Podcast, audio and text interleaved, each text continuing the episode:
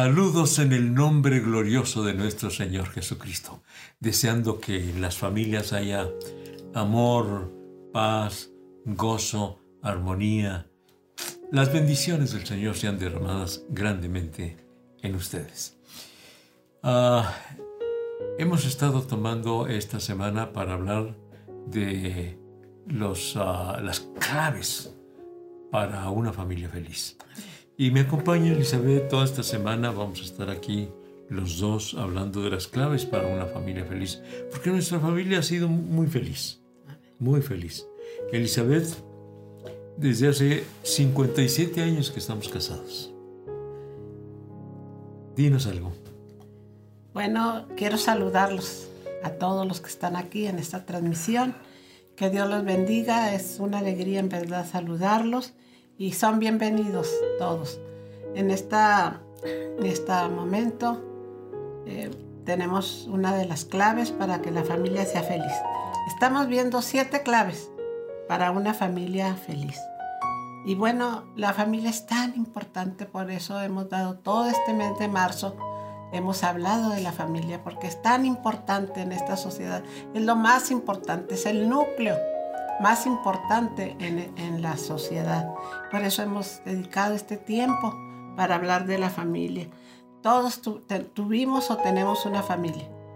Y hay quienes tal vez no tengan una familia. Queremos decirle que se abrigue a la sombra del Señor, a que venga a abrigarse bajo las alas de Dios, porque Él hace habitar en familia al pobre y al necesitado. Así que los invitamos para que conozcan al Señor, para que se entreguen al Señor. Y bueno, volviendo al tema, eh, una familia feliz, sí se puede ser feliz en familia.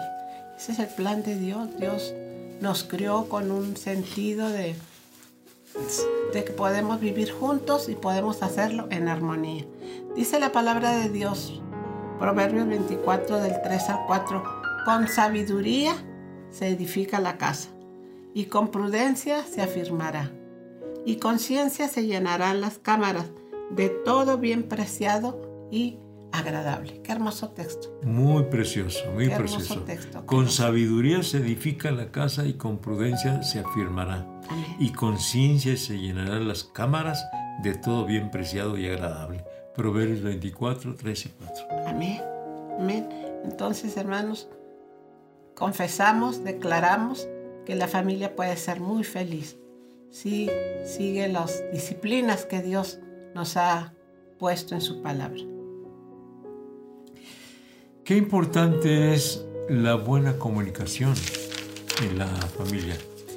Y la buena comunicación eh, significa varias cosas. Que tengamos, estemos en la misma sintonía. El esposo, la esposa, los hijos hay que reconocer que el esposo y la esposa, por ser hombre y mujer, no estamos en el mismo canal en muchos, en muchos detalles. Por eso qué importante es eh, tener conciencia de tener una buena comunicación. Aparte de que dar buen tiempo para la comunicación. Alguien hizo un estudio en Estados Unidos eh, y llegó a la conclusión, es decir, detectó que los eh, matrimonios en Estados Unidos solamente platican con una buena eh, comunicación 17 minutos a la semana. Si la semana tiene 10.080 minutos, solamente 17. Imagínese usted. Qué terrible es esto. Y bueno, nos llevamos mucho tiempo en la televisión y en estos últimos años en el teléfono. Es muy triste cuando en una familia cada quien está con su, propia familia, si es que se sientan juntos a comer. Están juntos, pero en realidad no lo están porque cada quien está con su asunto, ¿verdad? Con sus amigos, con sus conocidos, con sus, eh, con sus juegos. Juegos, ¿verdad? En, en, el, en el teléfono. Y yo he sabido que ha habido una que otra familia que dicen, mire, vamos a comer, pero todos pongan aquí sus teléfonos. Nadie va a estar con su teléfono en la mano. me parece muy, muy buena idea, ¿verdad? Porque qué paradoja, ¿no? Que estamos viviendo la era de la comunicación. Eso. Los, todas estas tecnología moderna, estamos comunicados, en, nos comunicamos en segundos a Rusia, Alemania. ¿A todo el mundo? Todo el mundo. Y aquí... No, hay comunicación. No hay comunicación. Así es. No hay comunicación y la comunicación no es muy buena además. No. No es muy buena. Porque dije que el lenguaje del hombre y la mujer son muy distintos. Y no se digan los hijos, Elizabeth. En este tiempo es muy difícil que los padres entiendan a los hijos y obviamente de los hijos a los padres, porque nosotros venimos eh, arrastrando un lenguaje pues, antiguo eh, y muy antiguo en razón de que la forma de comunicarse ha cambiado muy rápidamente, muy, muy rápidamente. De tal manera que cuando los hijos hablan de la tecnología, porque hoy se habla mucho, mucho de la tecnología, los padres se quedan eh, sin saber qué dicen. No se digan los abuelos. Estamos pues completamente ajenos a ese lenguaje de tecnología que hoy se utiliza. Entonces, se requiere que en la familia haya buena, comunicación. Tener conciencia de tener buena comunicación. Estar en la misma sintonía, usar el lenguaje que se entienda para esposo y esposa. Así es. El lenguaje que se entienda entre padres e hijos, e hijos y padres. Se quejan los hijos de que los padres no los entienden, pero también los padres nos quejamos de que no entendemos a los hijos, por lo que se requiere luchar por tener buena comunicación. Sí, hay que conversar. tener comunicación y dos, tener buena comunicación. El diálogo es, importantísimo en la familia, el diálogo con el cónyuge, con los hijos. No demos por sentado que ya, ya lo conocemos. Ya tenemos nosotros 57 años de casados, ya yo lo conozco de todo a todo mi esposo. O él puede pensar que me conoce a mí de todo al todo, pero todos estamos cambiando. Cada, cada individuo, cada persona cambia según las etapas de la vida. Así es. Cambia sus, sus, pensamientos, sus propósitos, su manera de ver la vida. Todo va cambiando. Entonces tenemos que conversar, que dialogar, que sentarnos y conversar a profundidad con los hijos, con el cónyuge, con los familiares, porque debemos interesarnos en los gustos. Antes a mí me gustaba, por decir, el color rosa. Ahora ya no me gusta. Y si mi esposo piensa que me gusta y me va a traer cosas color rosa, porque me gustaban hace 20 años, no hay una buena comunicación. Por eso necesitamos comunicarnos y no dar por sentado que ya no sabemos todo del otro. Así que tenemos que ver que identificarnos y conocer sus planes, sus proyectos del esposo, de la esposa, de los hijos, sus metas, sus aspiraciones, hasta sus sueños, que nunca a veces tal vez se vayan a cumplir, pero son, hay que conocerlos y no hacer bullying a los sueños. Ja, ja, ja, yo, tú soñaste con eso, eso nunca se te va a conceder. No, no, no. Hay que conocer sus sueños y a lo mejor una palabra de afirmación, decirle, bueno, pues a lo mejor se te va a conceder, a lo mejor hay oportunidad de que hagas esto o aquello.